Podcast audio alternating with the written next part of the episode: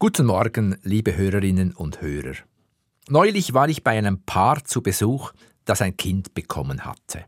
Auf dem Tisch, an dem wir saßen, stand ein Babyphone. Eines, das nicht nur Ton überträgt, sondern auch Bild. Offenbar hängt da über dem Kinderbett eine Kamera. Was mich irritiert hat, war, dass das Kind im angrenzenden Zimmer schlief, also in Hörweite, und weil die Tür zum Kinderzimmer einen Spalt breit offen stand, auch in Sichtweite. Ich stellte mir vor, wie das weitergehen würde.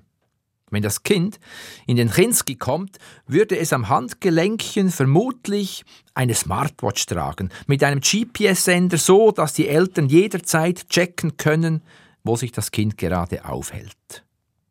Die Grenze zwischen Fürsorge und Überbehütung ist wohl fließend. Wenn Eltern zu Überbehütung neigen, nennt man sie Helikoptereltern. Du, du, du, du, du, du, kreisen sie über dem Nachwuchs. Wer den Psalm 139 liest, könnte zum Schluss kommen, dass es auch einen Helikopter Gott gibt. Der Psalm beginnt so. Herr, du erforschst mich und kennst mich.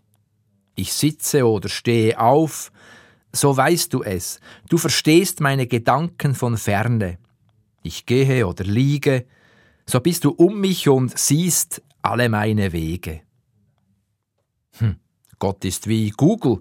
Wenn beim Handy die Standorterkennung aktiviert ist, sieht alle meine Wege rund um die Uhr. Dann heißt es im Psalm, von allen Seiten umgibst du mich und hältst deine Hand über mir du, du, du, du, du, du, Helikoptergott. Die Beterin oder der Beter dieses Psalms ist darüber selbst leicht irritiert und formuliert, diese Erkenntnis ist mir zu wunderbar und zu hoch, ich kann sie nicht begreifen. Wenn wir den Psalm heute auf uns wirken lassen, geht es uns möglicherweise ähnlich. Leichte Irritation ob der Allgegenwart Gottes. Möchte ich wirklich eine solche 360-Grad-Überwachung? Je nachdem steigen Fluchtgedanken auf. Bloß, das mit der Flucht funktioniert nicht. Mindestens nicht aus Sicht des zweiten Teils von Psalm 139.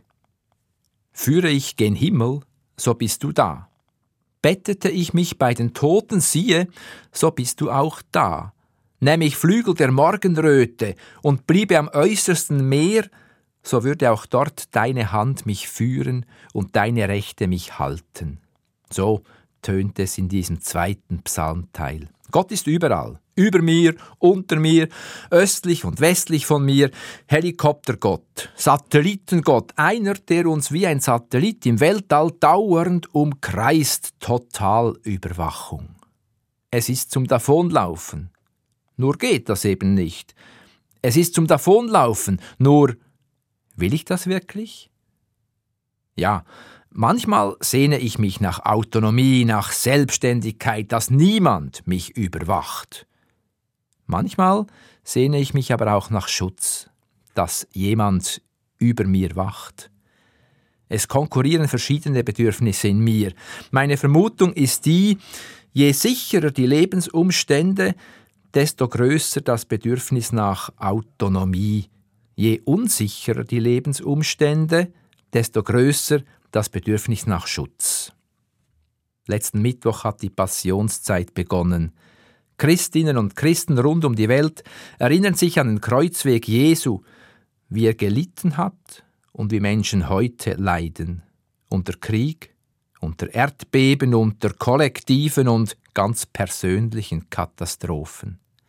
Wer leidet, fühlt sich vermutlich nicht von Gott bedrängt, sondern eher von Gott verlassen, Wer leidet, sehnt sich danach, dass da ein Gott sei, der einen von allen Seiten umgibt und seine Hand über einen hält. Ob wir uns von Gott total überwacht oder rundum beschützt fühlen, das hängt auch davon ab, wie wir uns Gott vorstellen, was für ein Gottesbild wir haben. Dazu gibt es im dritten Teil von Psalm 139 einen überraschenden Hinweis. In der Lutherbibel, aus der ich bisher zitiert habe, beginnt dieser Teil so. denn du hast meine Nieren bereitet und hast mich gebildet im Mutterleibe. Die Zürcher Bibel übersetzt etwas näher am hebräischen Bibeltext. Denn du bist es, der meine Nieren geschaffen, der mich im Leib meiner Mutter gewoben hat. Gott webt. In diesem dritten Teil von Psalm 139 begegnet uns Gott als Weberin. Nicht als Herr, noch weniger als Überwachungssatellit, der um uns kreist, sondern als Weberin.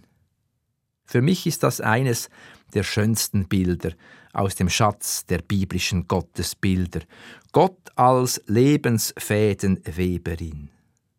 Und genau an dieser Stelle im Psalm verändert sich bei der betenden Person etwas. Im ersten Psalmteil hieß es noch, diese Erkenntnis, nämlich dass Gott immer und überall da ist, ist mir zu wunderbar und zu hoch, ich kann sie nicht begreifen. Jetzt heißt es, ich danke dir dafür, dass ich wunderbar gemacht bin. Wunderbar sind deine Werke, das erkennt meine Seele. Der betende Mensch entdeckt sich als ein Wunderwerk Gottes, die Irritation wird kleiner, das Staunen wird größer, das Unverständnis vom Anfang verwandelt sich in Einverständnis, Du bist ja gar nicht ein Kontrollfreak, Gott, sondern wendest dich zu, verwebst meine Lebensfäden zu einem kostbaren Lebensteppich. Ich brauche mich nicht total überwacht zu fühlen. Du beschützt mich rundum. Ich muss nicht davonlaufen vor dir, sondern bin gerne in Beziehung mit dir in Zeiten des Leids und in Zeiten der Freude. Das, liebe Hörerinnen und Hörer, wäre jetzt ein schöner Moment für das Amen. Aber der Psalm hat noch einen vierten und letzten Teil. Der beginnt so. Ach Gott, wolltest du doch die Gottlosen töten, dass doch die Blutgierigen von mir wichen, denn sie reden von dir lästerlich, ich hasse sie mit ganzem Ernst, sie sind mir zu Feinden geworden. Nachdem der Helikoptergott zu einer lebensfäden Weberin geworden ist, nach diesem Happy End, plötzlich ein seltsam aggressiver Ton, der die Idylle stört. Die betende Person fühlt sich bedroht. Da sind andere, die sagen, vergiss Gott. Religiöse Gefühle sind verletzlich. Ich merke das manchmal selbst, wenn irgendwelche Leute sich maximal herablassend zu Glaubensfragen äußern aber deswegen Gott bitten, er solle die sogenannt Gottlosen töten? Nein, das will ich nicht. Da möchte ich mich an denjenigen biblischen Stimmen orientieren, die uns Menschen Vergebung und Versöhnung ans Herz legen. Der Psalm endet so. Erforsche mich, Gott, und erkenne mein Herz, prüfe mich und erkenne, wie ich's meine und sieh, ob ich auf bösem Wege bin, und leite mich auf ewigem Wege. Ewig.